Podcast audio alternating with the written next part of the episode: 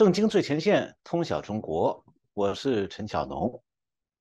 今天呢，我们来谈一谈恒大破产，然后中国政府为什么不去救它？然后结果呢，反而中国变成了投资的这个外商投资的雷区，对全球经济，包括对中国经济，造成了负面的冲击。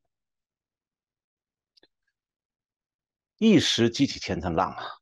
最近中国第二大的这个房地产公司恒大是到美国申请破产了，然后接着中国最大的这个房地产公司碧桂园也显示出危机讯号，然后整个中国的地产业风暴就持续延烧，一直烧到美国来。呃，八月十七号是恒大根据美国的破产法在纽约呢申请破产保护。那他这样做呢，实际上是为了要避免他在美国的资产啊被债主依法的申请冻结。那为什么中共没有去研究这家中国最大的房地产公司，算是房地产巨头哈？那恒大为什么又要跑到美国去申请破产保护？然后之后他申请破产保护以后的结局会是什么？我相信很多观众朋友们想知道答案的。因为啊，恒大它不但是一个缩影，它是中国房地产公司的缩影，也是中国经济的一个缩影。那么，恒大走入一个破产保护这样一个程序啊，会让全世界看穿中国经济已经陷入危机吗？那各国到中国去的投资者现在在如何考虑防范中国经济垮塌的负面冲击呢？那我们今天呢，就给观众朋友来做一个分析。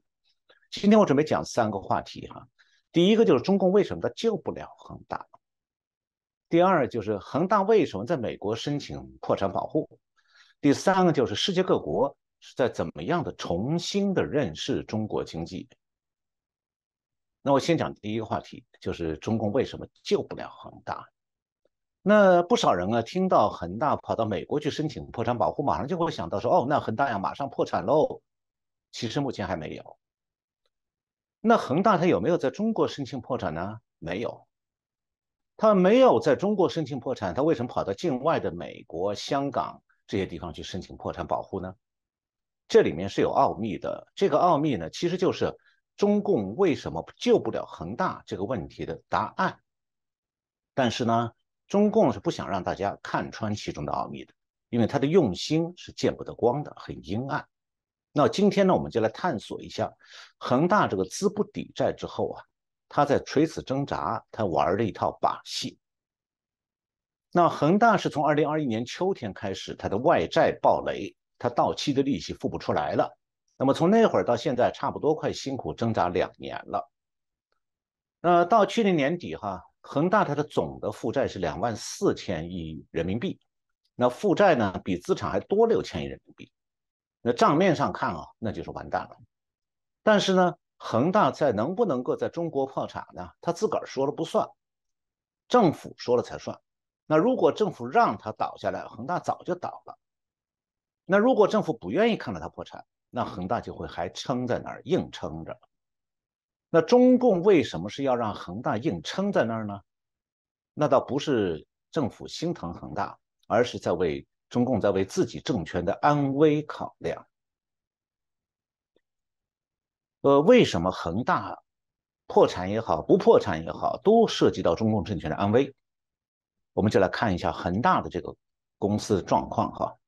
那中国这么一个大国，全国将房地产开发的一个建筑大工地，那恒大呢就是这样一个建筑大工地里排名第二的房地产商。那在中国呢？过去很多人是敢借钱给恒大的，因为他们相信一个假假设哈，就是恒大太大了，大到不能倒。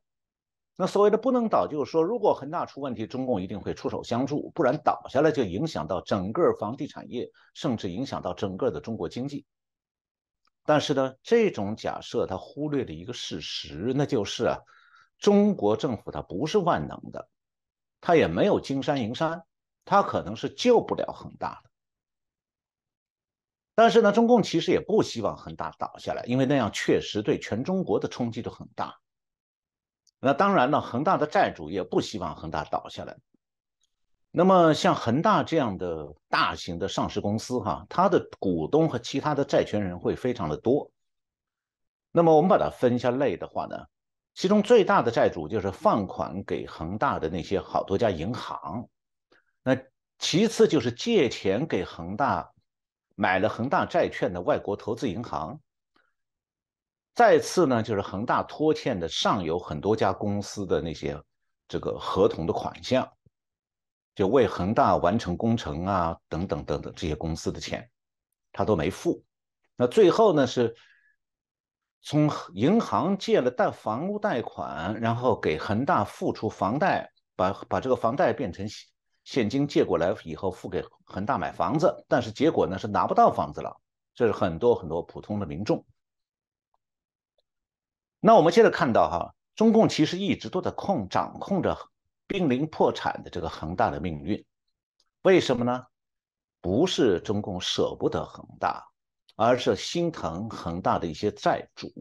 因为，恒大有的债主啊，如果被恒大拖垮了，会影响到中共政权的安危。那什么债主呢？回头我再讲。所以啊，恒大破产不破产，中共和国际商界的考量是完全不同的。那如果我们是从单纯的，在商言商的角度去看的话，那恒大所有的债主都一样啊。那么到破产清算的时候，也不能厚此薄彼，还还谁的账，不还谁的账。但是啊，中共的考量它不是按商场规则的，它是以当局的政治考量为优先的。那从中共的政治考量来看的话，恒大那几类债权人当中啊，我刚才讲到四类：银行、外资。房地产上游企业和恒大房产项目的买房人，那是这四类人中谁对中共最重要，中共就会救谁。那如果中共在这四类当中，四类债权人里面只能四选一，大家猜猜看，这个弃保效应当中谁会是被抛弃的？那我的研判是啊，在恒大这个房地产巨头行将破产的时候。这四类债权人当中，银行、外资、房地产上游企业、恒大房产项目的买房人，这四类里头，中共它只会保银行，而其他几类债权人，包括外资，都在被抛弃之列。那为什么我这么看呢？这是就是从恒大申请破产保护的过程当中判断出来的。那为什么连外资中共也要牺牲掉？那外资大家说不是中共一直最喜欢的吗？那我后面第二个话题会来回答这个问题。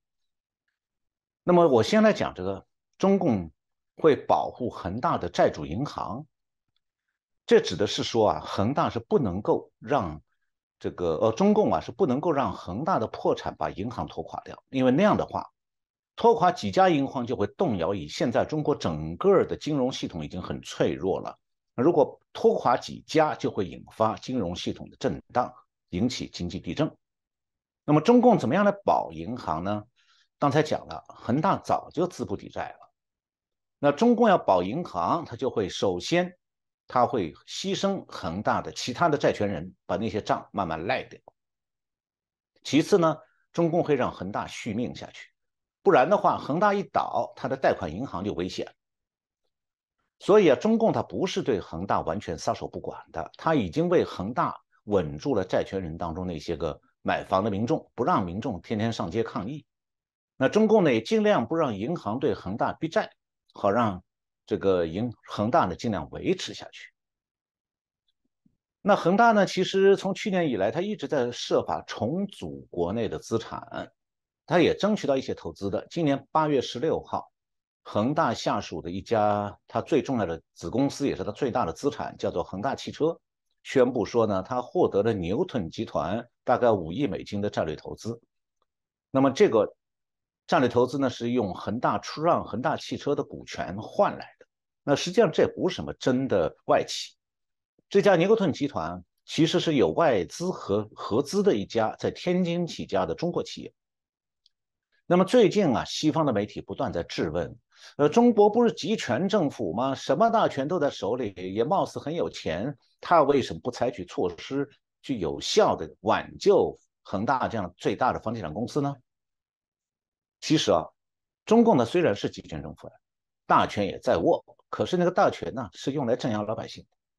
中共在经济上不是万能的哦，那如果中共他想干什么就能办成到办得到的话，那以前苏联集团从包括苏联在内那些专制国家，它怎么都垮下来了？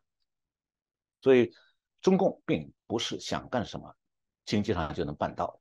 那事实上是是这样的，就中共现在手头没有钱。那我以前在节目里讲过哈，现在中国各级地方政府都快活不下去了。然后最近我看到中国有个财新周刊的报道啊，为了缓解地方政府的财政困境，中国有西南地区。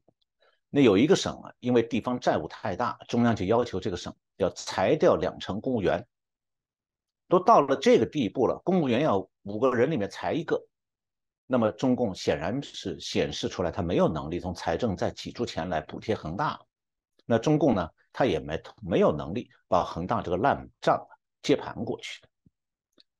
那么恒大中中共既然银行啊就财政上没有钱，他可不可以动员银行用新的？几万亿的巨额贷款来支撑恒大呢？我前面讲到，中共不心疼恒大的，但是他心疼恒大的最大的债主就是那些银行，那生怕银行被恒大给拖垮了。那这样的话，中共现在哪里敢让银行再给恒大新的上万亿贷款呢？因为那样就相当于说银行接收恒大，那中共会这样做吗？当然不会了。因为现在中国不，中共最不想做的事就是让银行被恒大，就是这个恒大把银行逼倒。他现在不让银行去催债，就是已经对恒大最大的欧恩惠了。但是中共是绝对不敢让银行来接收恒大的，因为在中共眼里头啊，银行是他最后的命脉，银行的安危就是政权的安危。那对中共来讲，他在打一场银行保卫战。他把银行保卫战看作是他的政权的保卫战，所以他为了保住银行，他绝对不会牺牲银行来救恒大。那么从这个角度，你会想到说，中共实际上现在是把这个政权是放在一个恒大的隐形的债主的位置上了，就是这他自己也算个债主，因为银行是他的。那他面对已经这个。就是银行已经投资的这个恒大行将倒闭啊，旧账收不回来。那这个时候呢，任何一个债主都不会笨到说：“哎，我还要继续往里面填钱。”这是一方面，就债主肯定不想往这个要快要倒的恒大里里面填钱了，一分钱都是不想投。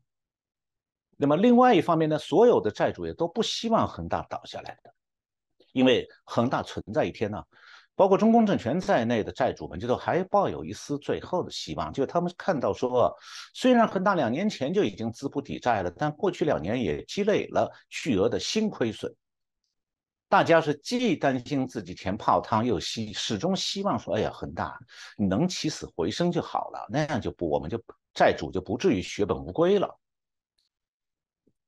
那么，中国的各级政府也好，恒大集团自身也好，过去两年来一直都是寄希望于中国经济好转，就可以解救于恒大，从解救恒大从水深火热当中。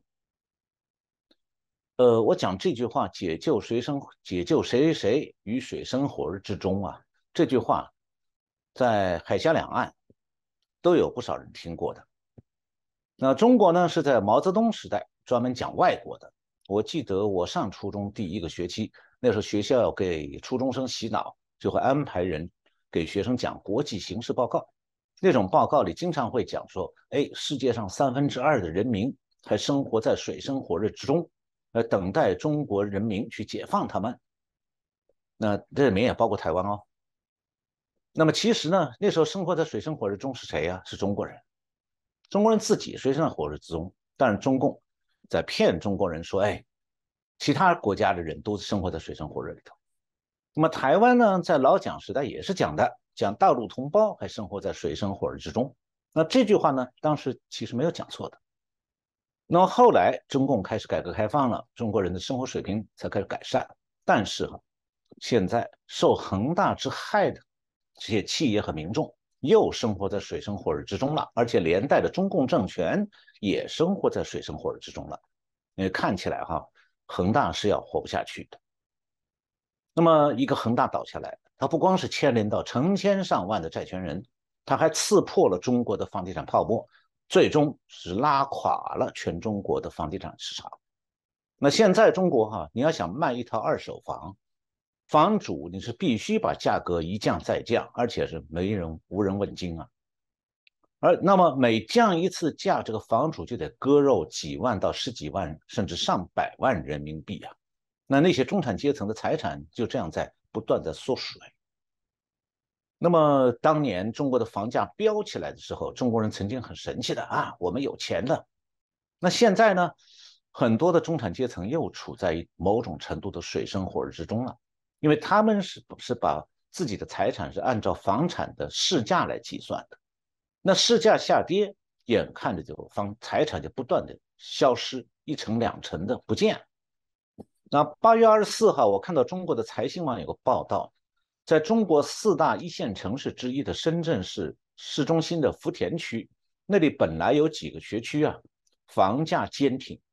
结果现在呢，有一些学区的房价是接近腰斩，就是对半折了。那就说明，这个中产阶层，比方讲在那个地方原来买的学区房的人，现在眼看着他的财产是几十万上百万在消失，他怎么不在水深火热里呢？好，我接下来讲第二个话题：恒大他为什么在美国申请破产保护？那我上面刚讲过哈，去年底恒大的净资产，就是它的这个资产扣掉负债啊，已经达到六千多亿人民币了。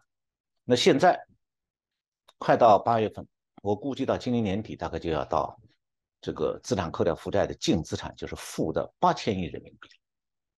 但是中国就是不许恒大在中国破产。那既然中国不许恒大在中国破产，那为什么恒大还跑到美国去申请破产保护呢？这样做其实恒大是得到中共批准的。如果中国不批准恒大擅自这样做的话，会被中共认为是恒大在故意破坏中国的国际形象，那他会对恒大的老板下辣手的。所以啊，恒大他自己是不敢擅自做出到美国申请破产保护这样的决定的，那是要上报上边儿得到批准的。那中共为什么批准恒大到美国去申请破产保护呢？其实答案很简单，就是为了让恒大合法的抛弃外商投资者的利益。那么我刚才前面讲到了，中共在恒大的债主当中啊，他只会保银行。那外商呢？那外商啊，曾经是中国的上宾哎，但是呢，在中共眼里头，外商是被他们利用的。所以，在中国的国家统计局的数据当中啊，外商投资是归类于叫做利用外资，利用利用。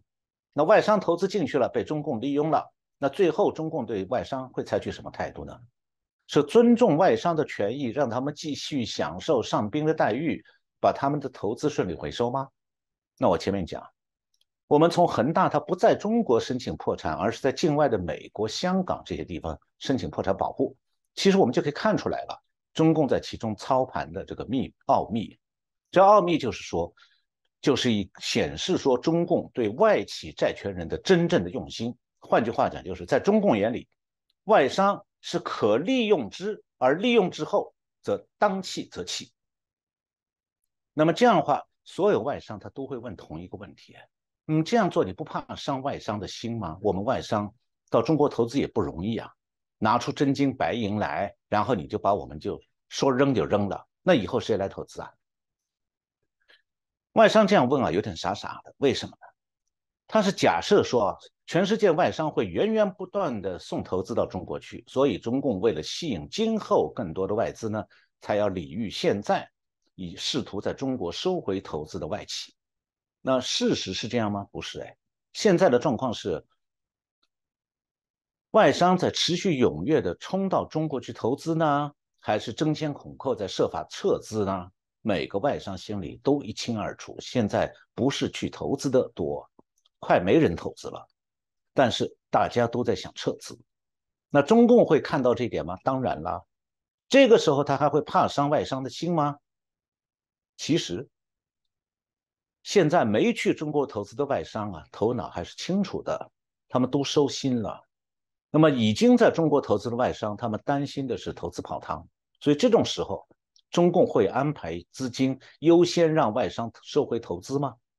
其实啊，恒大在美国申请破产保护这个案例啊，正好帮助我们来分析一下中共对外国债权人的考量，它到底是什么？这也是我们今天从恒大这个案例剖析进去的一个目的之一，就是我们通过这个案例的分析。我们来了解中共对外商投资到底是个什么想法。那恒大他在国内欠的债务啊，比他在国外欠的债务多二十多倍。所以中共对恒大关债务，它的关注点不是在国外，而是在中国国内。那么二十多倍，就是国内债务比国外债务多二十多倍，多到什么程度呢？就中国商场有句话叫做“债多不愁”，意思是。你欠人太多了，特别是欠银行太多了，银行就和你被绑在一块儿了，一荣俱荣，一损俱损。这种时候啊，你作为债务人呢，反而不担心银行来催收贷款了。为什么呢？银行来催你，把你逼急了，你一倒下来，银行自个儿也跟着倒了。那恒大现在就是这样。那恒大现在一共欠多少债务呢？呃，现在啊，就算银行不催贷款，到今年二月底，在国内。恒大现在当下到期没有付的钱欠款就已是八千亿人民币，这还不包括贷款和债券。那他所有到期未付的欠款，再加上他的贷款、债券等等等等，恒大的总债务大概是两万多亿人民币。那么这是他国内的债务两万多亿。那恒大在国内呃，在国外的债务呢？它主要是美国，一共有多少？一百三十九亿美金，一千亿人民币而已。那假如中共他是顾及国际形象，不想让外商担心自己投资泡汤，那中共完全可以啊，让恒大优先的偿还这些外债。那么这样的话呢，如果恒大能够优先偿还外债，那在国际商界的话，对恒大的担忧也就烟消云散了，大家就会还会对中国有信心。但显然哦，中共不打算这样做，他是在指使恒大到美国来申请破产保护。那中共为什么要恒大到美美国来申请破产保护？说白了就是想四个字：合法逃债。那用法律术语来讲呢，就是恒大到美国来申请破产保护，它的主要目的啊，就是让资不抵债的企业可以实行资产重组。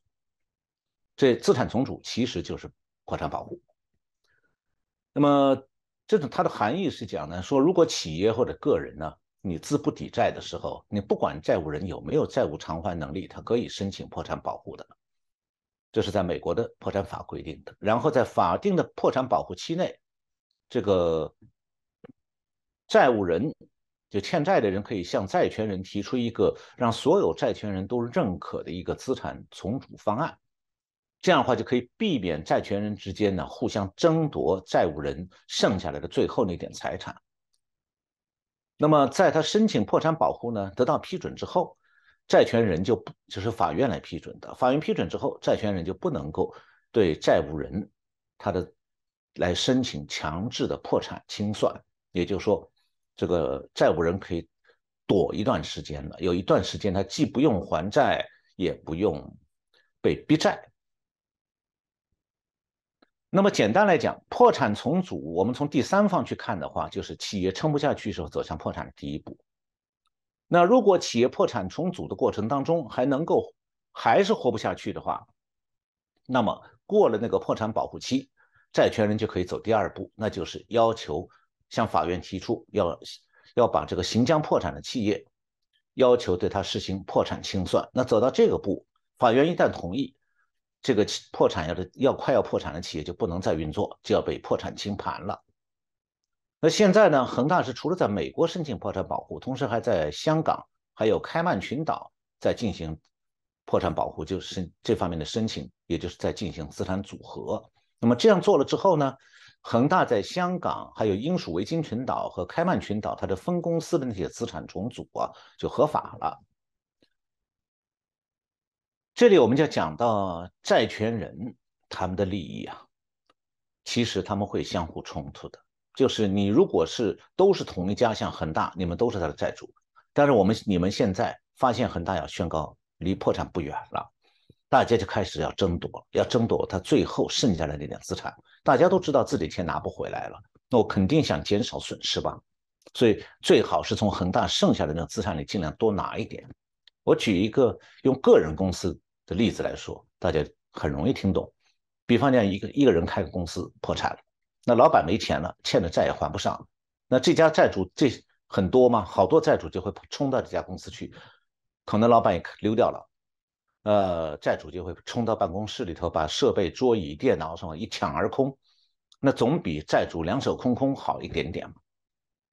那么恒大这个刚才讲到，在美国这边有一百三十九亿美金的债务，具体来讲里面呢分两组，一组呢是可以索赔的，就是债券啦、贷款这类的；另外一组呢就是我们以前节目里讲过的私募基金投资。那这两组债务它在重组上的区别是什么呢？前面一组就是对债券和贷款，它的债权人是可以全额索赔。那么后面一组的债权人，他属于法律上叫做差额索赔。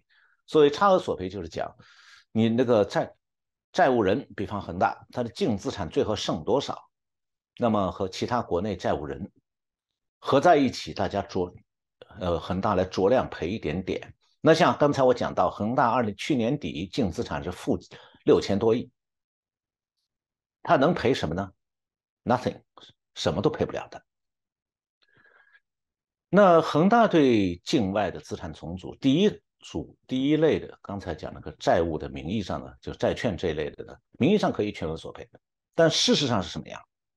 那恒大呢，它其实是对债券的外国持有人啊，它是用新债权去抵折旧债权，什么意思呢？说白了就是我拿个我欠你钱，我也不还你了。我拿张新欠条给你，哎，说那旧欠条给我吧，我给你张新的，我给你加点利息，说我每每年欠你五趴的利息或者六趴，但是呢，几年内哈你不许来追讨的。所以债务人拿到一个新欠条意味着什么？意味着他什么也没得到。那最终结果真的结果会是什么？那路透社它有一个分析，说根据恒大的这个境外重组计划，它可能会让海外的债权人啊。回收最多不到四分之一的资产，四分之三是肯定泡汤了。如果是债务重组之后一切顺利，在海外的债权人能够收回四分之一，那也还是要损失差不多八成投资。那么如果说恒大在这个债务重组过程当中混不下去，最后还是破产，那么海外债权人的资产回收率是多少呢？三趴，那基本上就是血本无归了。你借一百万一个亿，如果借一个亿，三趴就是三百万，那是个小小小小的零头啊。那恒大实际上就在用这样一种威胁，来迫使他的海外债权人啊接受恒大的海外资产重组。就是说，你要不跟我接受我的资产重组的安排，用新欠条来接顶顶你原来的旧欠条，那我现在。这个新欠条说呢，我还承认四分之一不到的债务，我愿意，可能将来会给你钱。那如果你不跟我这个达成这个资产重组的协议，不接受我的新欠条，你马上要钱怎么办呢？顶多给你三趴。那么这样我就看得出来恒大的申请破产保护的真正用心了，那就是啊，在投资者已经损失惨重的现实面前，他在逼着这些投资者。不得不选择恒大这个资产重组。我刚才讲的，所谓的资产重组就是拖延还债，把还债期再拉长几年，而且中间还不付利息。现在我们就可以看得清楚了哈，就是为什么恒大在美国申请破产保护，不在中国申破产因为他在美国申请破产保护，他是可以赖账的。那在中国，如果申请破产，那倒的就不只是恒大了，他还会拖垮银行。那对恒大来讲，其实他无所谓了，他反正完蛋了，拖倒谁都一样。但对中共来讲就不一样了，他是不许让恒大的去拖倒银行的，所以呢，他不让恒大在中国破产，但是他要让恒大赖掉外债。这个我们就从中可以归纳出来一个中共处理恒大濒临破产的方针。这个方针很重要，就是它是将来中国大企业破产之前，中共当局处理破产问题的原则。那么有人就会联想到说，哈，也不一定恒大就那么倒霉吧？因为先前中国有一家连锁公司叫 Lucky in Coffee，中文名字是瑞幸咖啡，它主要在中国经营。那么这家公司它是在开曼群岛注册的，也在美国上市。然后二零二零年四月呢，瑞幸咖啡是被迫向美国证券交易委员会承认说它的营业额是造假的。那么然后股股票就崩盘了，它就不得不退市。这样的话呢？瑞幸咖啡的国外债权人在美国就开始向破产法院申请啊，对瑞幸咖啡实施破产清盘。那为了避免倒闭呢，瑞幸咖啡二零二一年九月就在开曼群岛申请破产保护，开始债务重组，然后呢业务呢有点回暖，不过现在还在亏损中。那会不会恒大能够复有幸复制瑞幸咖啡这个破产保护的经历，得以生存下来？哈，其实啊。我是觉得恒大它没办法复制瑞幸咖啡那种破产保护的结果，有三个原因。首先就是说，恒大与瑞幸所经营行业是不同的。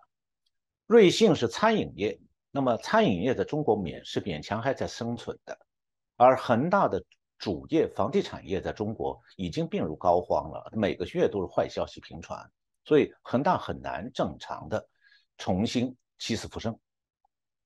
那其次，第二个区别就是恒大与瑞信的投资规模差别太大。房地产业是个高投资行业，比餐饮业投资高太多。那要活下去，它本来就很难。那第三个，恒大与瑞信的公司规模是大象和小狗的差别。瑞信的规模小，它要勉强存活相对比较容易。那恒大是一头倒下来的大象，那大象倒在地上爬不起来了。谁有力气用手能够把躺倒的大象重新扶起来？做不到的。那好，恒大故事我基本上讲到这里，算是讲清楚了哈，大家能够明白了。最后我来讲一下这个第三个话题，就是世界各国现在在正在怎么样重新认识中国的经济。那现在中国的房地产业几乎是哀鸿遍野，除了恒大，还有碧桂园，还有很多的。中国的开发商啊，现在站在悬崖边上，是现金流告急，拿不出钱还债。那等待他们前方的早晚一天，会像恒大这样的局面。不过呢，中共是怕房地产公司在国内破产会拖垮银行，所以他们不到中共对对中共来讲的话，不到大型房地产公司死翘翘的最后时刻，中共是不逼他们倒闭的。不过。如果这些大厅大型房地产公司有外债的，中共同样会效仿恒大，在国外申请破产保护，通过破产保护尽量赖掉大部分外债。那实际上呢，恒大的命运已经告诉我们了濒临危机的其他房地产公司的前景，中共是没有能力救的，所以中共是不会对大型房地产公司动用新的银行贷款来施以援手，那房地产公司就只能自求多福了。但是啊，房地产公司的诸多债主当中，国外的债主恐怕基本上是会亏光的。我拿恒大前面的例子说过了，无非就是你现在相信恒大今后不赖账，那么他现在口头承诺说还你四分之一，你的你的钱有四分之三我就算赖掉了，还有四分之一你要就要，不要拉倒，不要拉倒的意思是。我顶多给你三趴，搞不好是零。所以这样的前景啊，中共当然不会明明白白的告诉外国国外的债主。那中国现在经济学家没人敢点穿这个奥秘。那中国的民众里头呢，恐怕也只有看我们节目的会多了一点，了解到一点真相。但是啊，恒大危机给国际商界上了一堂令人惊心动魄也心惊胆战的课哎。因为它让世界各国开始重新认识中国经济的远景了。那过去很多年里头，中国经济因为成长快啊，好像成了各国经济的排头兵，因此也发生了吸进大量外资那种西瓜喂大边的效应。但是最近世界各国正在重新认识中国的经济状况，各国对中国经济的看法发生了一个一百八十多大转弯的发夹弯，那么就变成了纷纷看衰中国经济。所以一下子，中国经济好像在国际观感当中，一下从过去繁荣是是一种飞龙在天呐，变成如今还有今后是在蜗牛爬行在地上。那当下各国商界正在学会重新认识中国经济，要研判中国已经出现的经济危机到底会怎么样，还有它会对周边国家和世界有哪些不利影响。那这样的一种世界各国对中国态度的大转折，毫无疑问会影响到对中国有投资的国家。那这次呢，中国经济的危机啊，从潜藏到开始爆发，它是中国房地产业前百名大公司。接连崩盘引发的，那这些崩盘也因为它不能够偿还外债和不愿意偿还外债，就直接伤害到对中国投资的企业。因此啊，现在对中国过往投资最多的美国财经界是率先密集的关注，并且是接二连三发出很多报道和评论。那这些密集的分析就给我们开辟了一个深入观察中国经济的窗口，让我们来更多的了解说。中国经济好像一下子垮下来了耶，那全世界要怎么应对？嗯，这方面台湾和中国经济也有很深的关系。那台湾现在要怎么样来调整对中国经济的认知？那更重要的是，怎么样应对中国经济危机带来的负面冲击？那当前台湾大选当中，选民当然也有知道的必要。那其实，在我们几次的节目里头，我曾经连。零星的介绍过西方主要媒体发表的对中国经济和房地产崩盘的报道，但是我过去啊没有从中国在重新塑造对中国经济认知这么个角度啊来看待这些报道，我们只是零星的点到一点，那这样的话呢就不容易看出来西方媒体论点它的重点倾向在哪里。那最近我是综合了从各国媒体看到的关于中国经济的分析报道，这样我就看出来个基本倾向。那就是说，各国媒体的现在都聚焦在一个点上，那就是中国经济现在变成了投资者的雷区。那么这方面呢，国际上的报道相关报道很多，我就只介绍若干篇哈。那么当然，这些报道每篇内容很复杂，我们节目时间有限的，我没办法向观众们去详详细或者综述哈。不过呢，大家从这些媒体下的标题，大概就可以猜到他们的主要意思了。那各国媒体啊，最近对中国经济状况的分析报道，大概可以分成三个部分。第一个部分，中国经济当下状况到底怎么样？第二个部分，中国经济前景会怎么样？将来怎么样？